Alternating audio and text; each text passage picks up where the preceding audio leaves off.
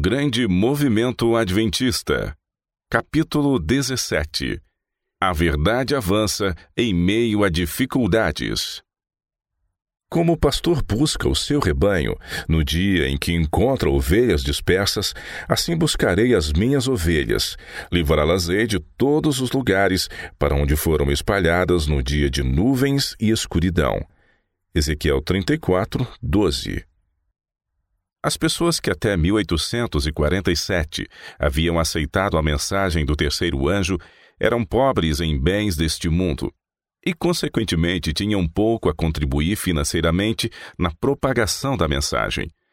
O irmão White, sua esposa e o irmão Bates perceberam a importância do trabalho pessoal entre os irmãos dispersos, bem como a necessidade de preparar material escrito para colocar nas mãos do povo como forma de levá-lo ao conhecimento da verdade.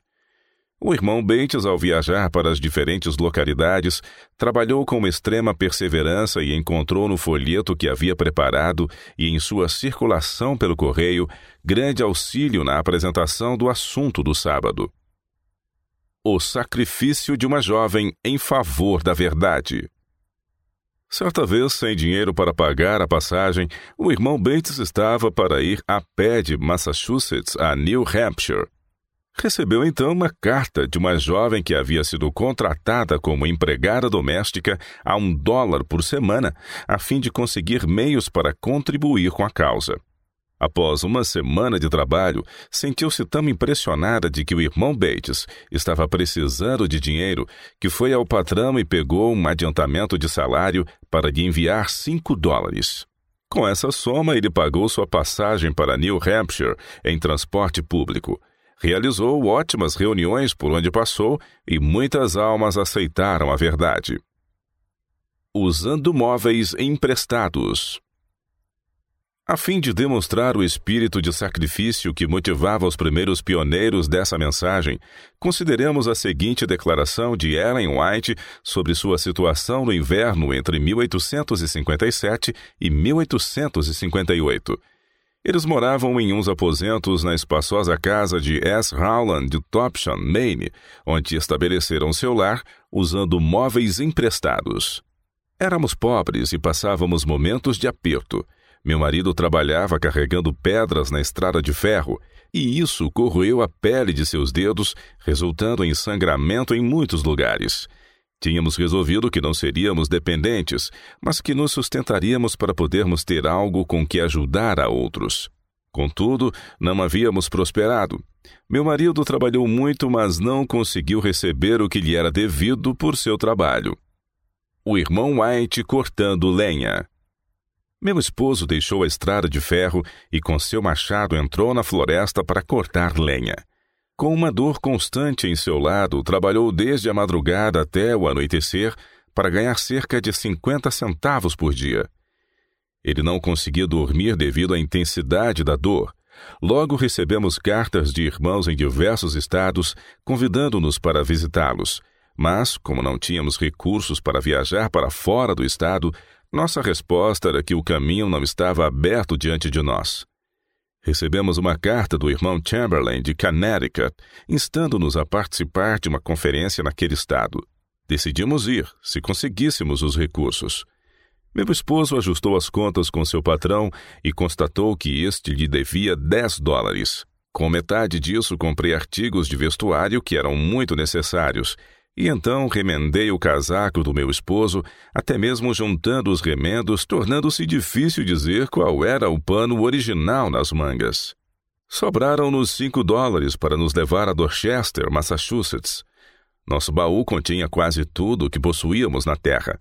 Entretanto, desfrutávamos de paz de espírito e de uma consciência limpa, algo que valorizávamos acima dos confortos terrestres.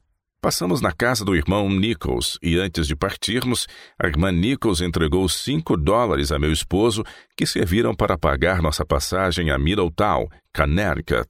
Éramos forasteiros nessa cidade e jamais tínhamos conhecido qualquer irmão daquele estado. Restavam-nos apenas cinquenta centavos.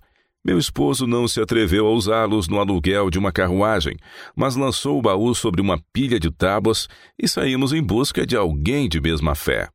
Logo encontramos o irmão Chamberlain, que nos levou para sua casa.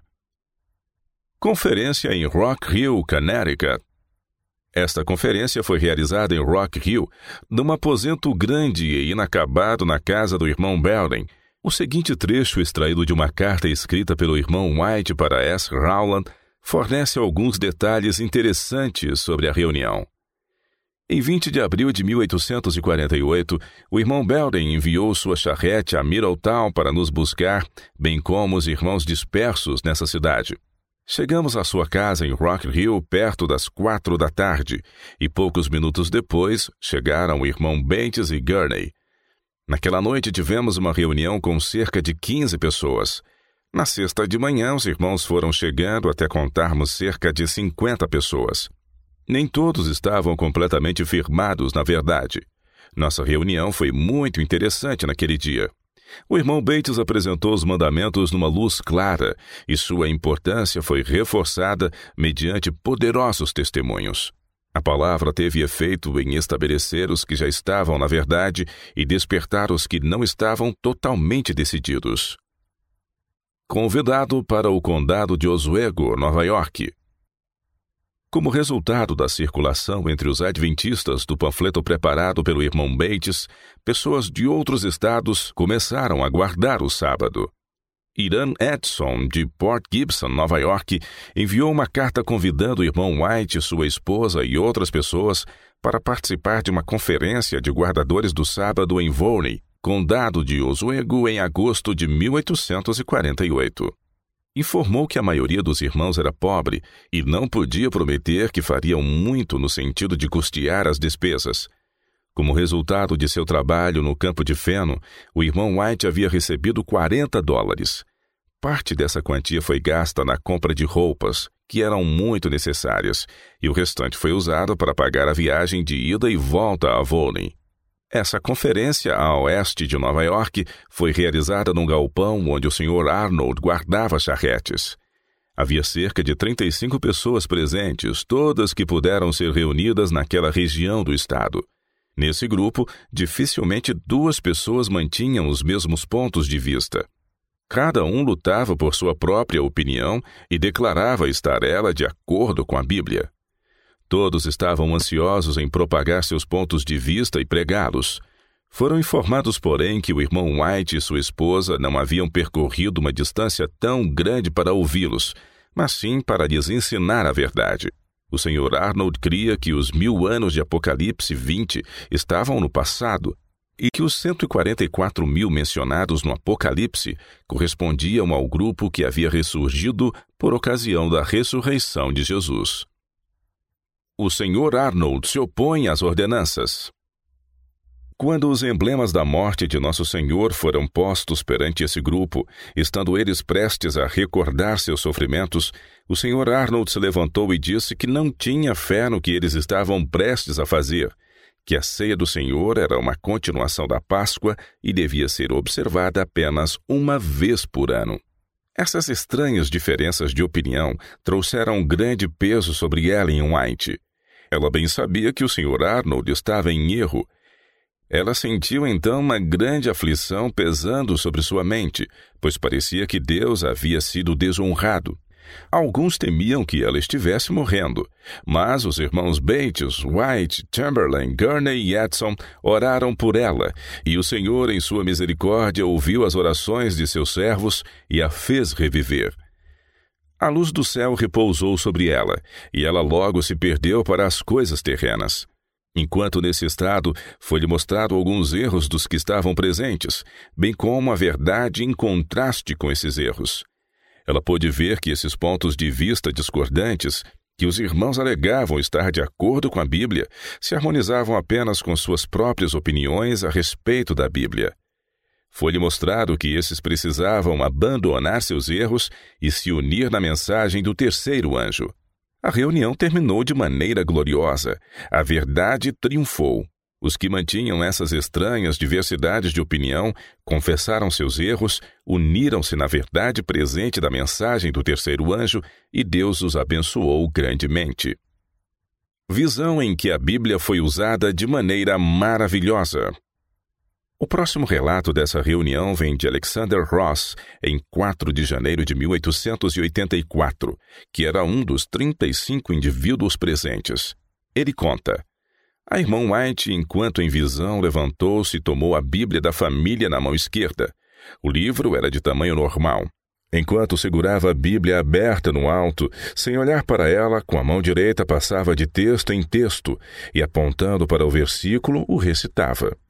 Eu estava olhando vários dos textos para ver se ela citava aquele ao qual apontava. Eu ou algum outro dos que ali estavam verificamos todos os textos. Em todos os casos, ela não apenas repetiu o texto a que apontava, mas o fez enquanto olhava para cima, em direção oposta à Bíblia. Foram esses versos mencionados por ela que derrubaram as falsas teorias dos observadores do sábado reunidos em Volley em agosto de 1848 e nos uniram na verdade. De fato, uma pessoa precisa ser muito obstinada para não se convencer e renunciar a erros de doutrina corrigidos sob tais circunstâncias, com trechos claros citados da Bíblia e de maneira tão notável. Esse grupo de observadores do sábado no condado de Oswego, depois de seus erros serem corrigidos dessa forma, uniram-se na verdade e saíram daquela reunião a fim de espalhar a luz a outros. Os resultados, sem dúvida, davam evidência de terem sido dirigidos por Deus. Satanás está sempre pronto a dividir, distrair e dispersar por qualquer meio que puder empregar. Porque Deus não é Deus de confusão, senão de paz, como em todas as igrejas dos santos. 1 Coríntios 14, 33. Milagres de cura. Após a conferência que acabamos de mencionar, algumas reuniões foram realizadas no condado de Madison, Port Gibson, Port Byron e na cidade de Nova York. Em seguida, houve uma reunião geral em Connecticut.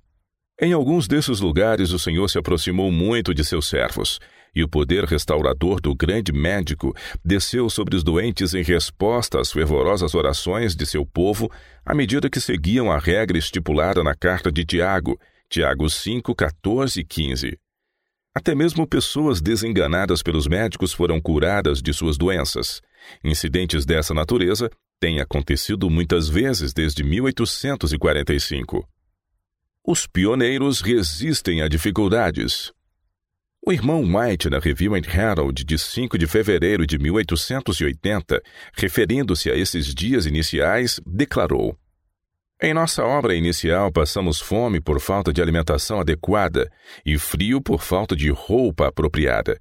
Privamos-nos até mesmo das necessidades diárias para poupar dinheiro para a causa de Deus. Ao mesmo tempo, nos desgastávamos terrivelmente a fim de realizar a grande quantidade de trabalho que parecia necessária em escrever, editar, viajar e pregar de estado em estado.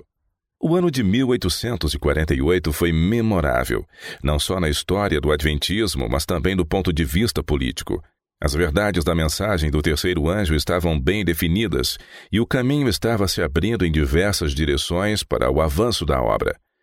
Naquele momento, os acontecimentos no mundo moral e político assumiam uma forma calculada para despertar novamente a atenção dos estudiosos das profecias. A grande confusão não se limitava às nações do Velho Mundo. Em Hardsville, condado de Wayne, Nova York, começaram as manifestações do espiritismo moderno, considerados pelos estudiosos da Bíblia como espíritos de demônios, operadores de sinais, que se dirigem aos reis do mundo com o fim de ajuntá-los para a peleja do grande dia do Deus Todo-Poderoso. Confusão entre as nações em 1848. No dia 21 de fevereiro de 1848, Luís Felipe da França, rodeado de seus cortesãos, declarou: Jamais estive mais firmemente estabelecido no trono do império do que nesta noite. No crepúsculo da noite seguinte, vestindo uma jaqueta de marinheiro e disfarçado de charreteiro, fugia para fora dos muros da cidade de Paris em busca de refúgio para sua própria segurança. Essa grande mudança repentina parece ter resultado de uma ação dele em favor da usurpação papal, o que ofendeu seus súditos e soldados. Naquele dia, ele havia concluído na cidade de Paris uma grande revista militar do exército francês. Quando os soldados ensarilharam as armas, Luiz Felipe retornou ao palácio. De repente, um pequeno menino pulou em cima de um canhão, acenando uma bandeira tricolor e gritou: Fora com o Papa! Fora com o Papa! À medida que os soldados se uniram ao clamor, o tumulto percorreu as fileiras rapidamente de um lado para o outro, ganhando força à medida que avançava, até que um novo brado se uniu ao primeiro: E fora com o rei! Em poucas horas, toda a cidade de Paris vivia uma cena de terrível desordem. Os soldados com armas na mão, acompanhados por uma turba, estavam correndo em direção ao Palácio Real. Ao ser informado do tumulto, o rei apressou-se em fugir disfarçado. Nações em alvoroço. A comoção e agitação da França rapidamente se espalhou para outros países. A Prússia, Hanover, Sardenha, Sicília, Nápoles, Veneza, Lombardia, Toscana e Roma abraçaram o mesmo espírito amotinado. Dentro de três meses, toda a Europa estava em comoção, e mais de trinta reinos e impérios estavam em grande desordem. Tronos eram queimados nas ruas, reis e imperadores fugiam e se escondiam por medo de perder a vida. Políticos previam que haveria uma revolução geral dos governos mundiais. Muitos dos ministros adventistas que ainda não haviam ouvido a mensagem do terceiro anjo viram esta confusão e imaginaram ser ela o ajuntamento das nações para a peleja do grande dia do Deus Todo-Poderoso. Descoberta a mensagem do selamento. Naquele exato momento, os adventistas do sétimo dia estavam concluindo, por meio das Escrituras, que o sábado do quarto mandamento era o sinal ou o selo do Deus vivo e que havia chegado a hora para a proclamação da mensagem do selamento de Apocalipse 10, de 1 a 4. Estavam planejando formas e meios para anunciar essa mensagem às pessoas.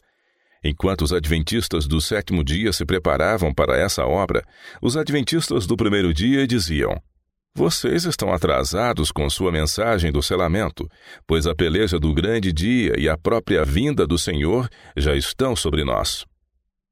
De repente, o tumulto se acalmou. Mais ou menos três meses depois, a revolta entre as nações se acalmou. Contudo, não foi porque os problemas estavam resolvidos, mas por razões que os próprios jornalistas não conseguiam explicar. Horace Greeley, do Tribuno de Nova York, faz a seguinte declaração a respeito desse levante. Foi uma grande surpresa para todos nós o que deu início tão repentino a essa confusão entre as nações, mas é uma surpresa ainda maior o que a deteve. Senador Court fala sobre a situação no Velho Mundo. Chegamos a 1851, e nessa data encontramos o senador Coat num discurso perante o Congresso dos Estados Unidos, referindo-se à situação predominante no Velho Mundo. Disse ele: Vocês já puderam perceber a completa instabilidade da situação e conjuntura que estamos vivendo, cujas sombras, nuvens e trevas parecem pairar sobre nós.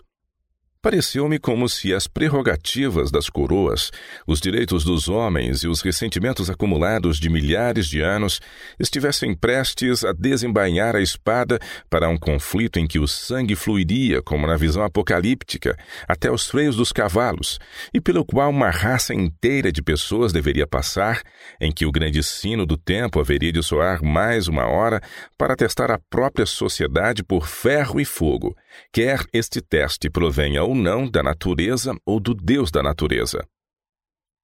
O testemunho de 18 de novembro de 1848. Os que afirmavam que o alvoroço entre as nações em 1848 iria terminar com a vinda do Senhor ficaram tristemente desapontados.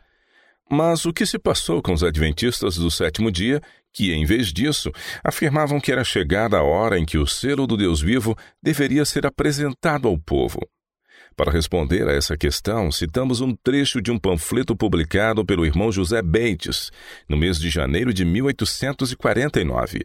Referindo-se a uma circunstância ocorrida no dia 18 de novembro de 1848, ele afirmou: um pequeno grupo de irmãos e irmãs haviam se congregado para uma reunião em Dorchester, perto de Boston, Massachusetts.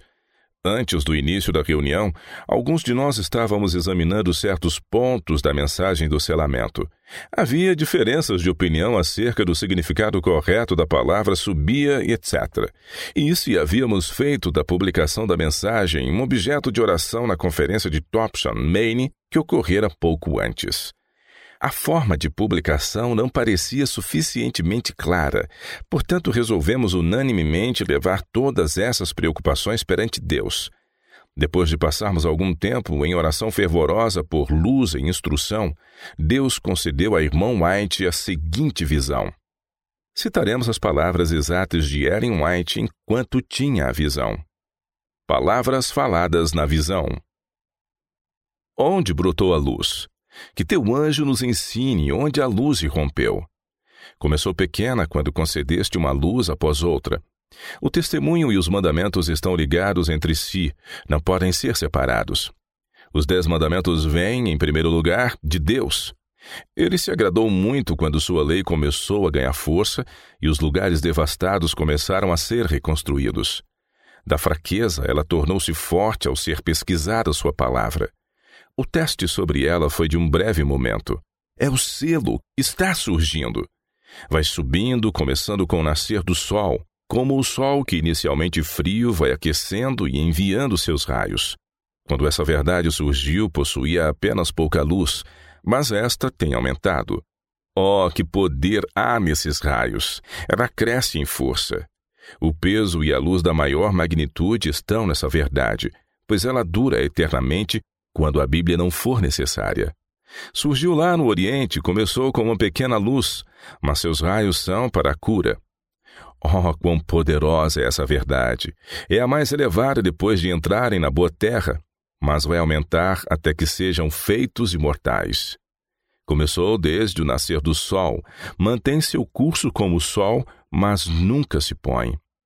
Os anjos estão segurando os quatro ventos. É Deus quem restringe os poderes. Os anjos não soltaram, pois os santos não estão todos selados. Quando Miguel se levantar, esta angústia estará sobre toda a terra. Ora, eles estão prontos para soprar. Foi posto um freio porque os santos não estão selados? Sim. Publique as coisas que você tem visto e ouvido, e a bênção de Deus irá acompanhar. Veja, esse despontar se dá em força e se torna mais e mais brilhante. Após sair dessa visão, Ellen White disse a seu esposo: Tenho uma mensagem para você. Você deve começar a imprimir um pequeno periódico e enviá-lo ao povo. Que seja pequeno no início, mas à medida que as pessoas lerem, lhe enviarão meios para imprimi-lo e será um sucesso desde o começo. Desse pequeno começo foi-me mostrado que seria como raios de luz que circundaram o mundo. Questionável do ponto de vista humano. Essas previsões acerca do surgimento e propagação da verdade do sábado foram feitas em 1848. Naquele momento, se analisarmos a situação de um ponto de vista humano, racionalmente se diria: esta previsão não pode jamais se cumprir. Alguém comentou com um de nossos trabalhadores logo após a previsão ser feita. Vai demorar 144 mil anos para realizar o que vocês propõem. O quê? Diriam eles.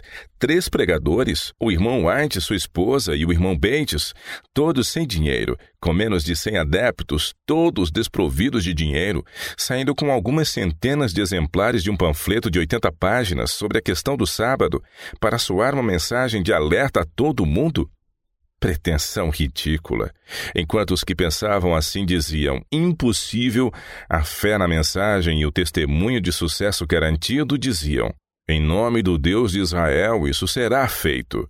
E confiando na sua força, isso precisa ser feito.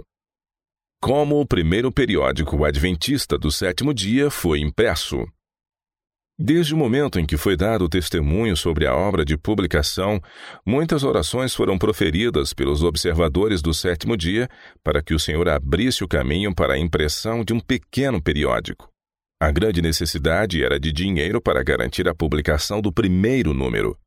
No mês de junho de 1849, o irmão White teve a oportunidade de cortar 40 acres de forragem, com uma foice na mão a 75 centavos por acre, e assim foi capaz de produzir o primeiro número do pequeno periódico. Pode ser apropriado neste momento inserir um facsímile da primeira página do pequeno panfleto. O leitor pode ver na primeira coluna as palavras do irmão White. Ele diz: só agora o caminho foi aberto para iniciar o trabalho.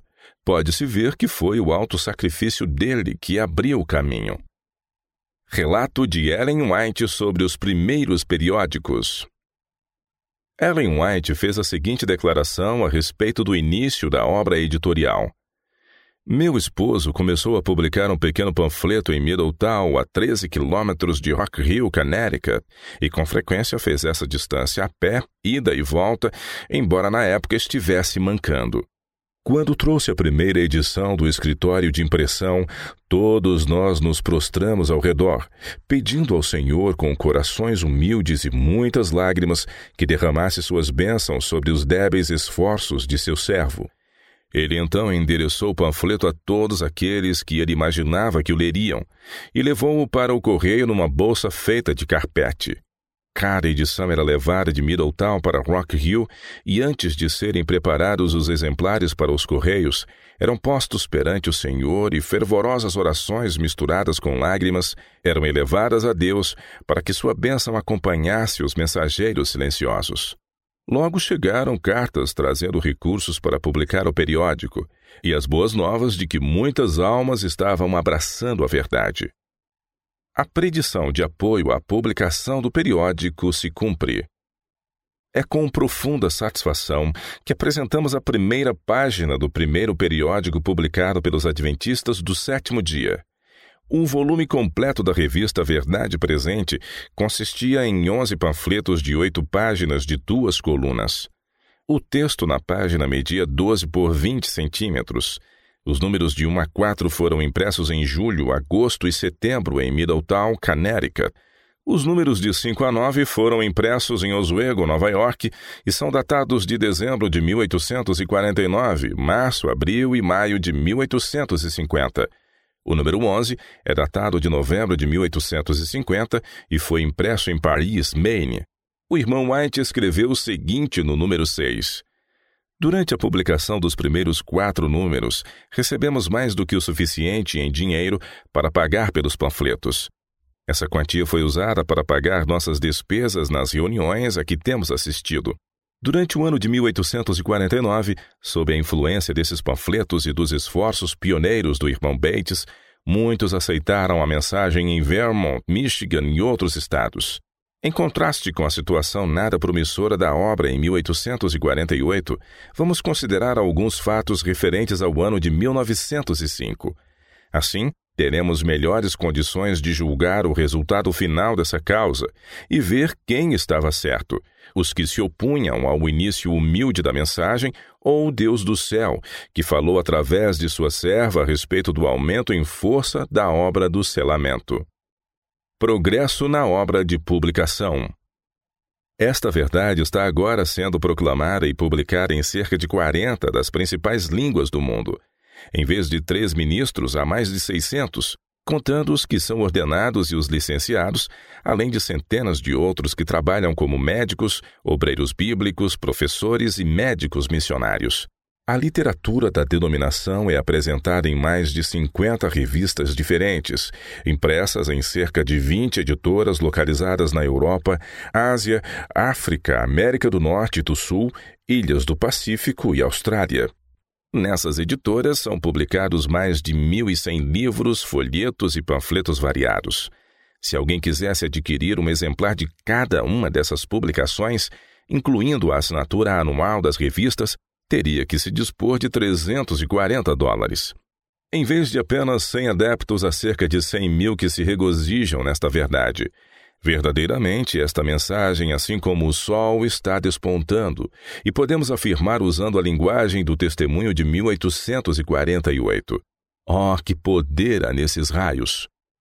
A condição das nações.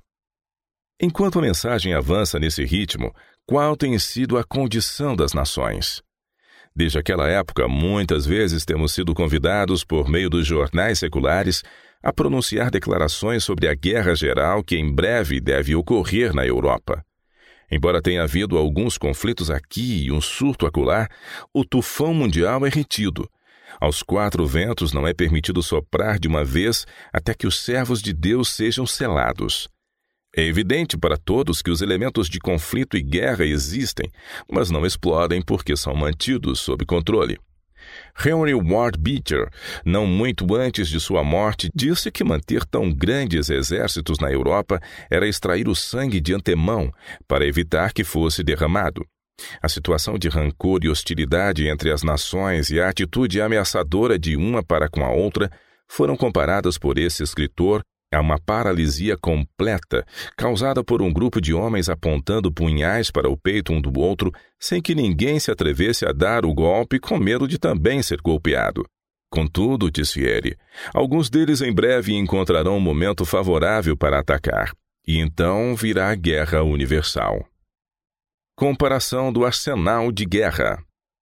Desde 1848, os instrumentos de guerra que vêm sendo construídos fazem os melhores que existiam naquela época parecer meros brinquedos. A Associação da Paz da América, ao fazer seu convite aos serviços da paz no Domingo da Paz, 15 de dezembro de 1895, afirmou: na atualidade, enquanto existem um avanço decidido no desenvolvimento social, há, por outro lado, uma preparação para a guerra entre as nações maior do que nunca. O general Miles fala sobre os preparativos para a guerra. O general Nilson Miles, num discurso para a Assembleia em Washington, D.C., em 12 de janeiro de 1904, afirmou: Nessa era esclarecida de progresso e de uma civilização inteligente e refinada, seria gratificante acreditar que os encargos e os perigos da guerra tivessem diminuído.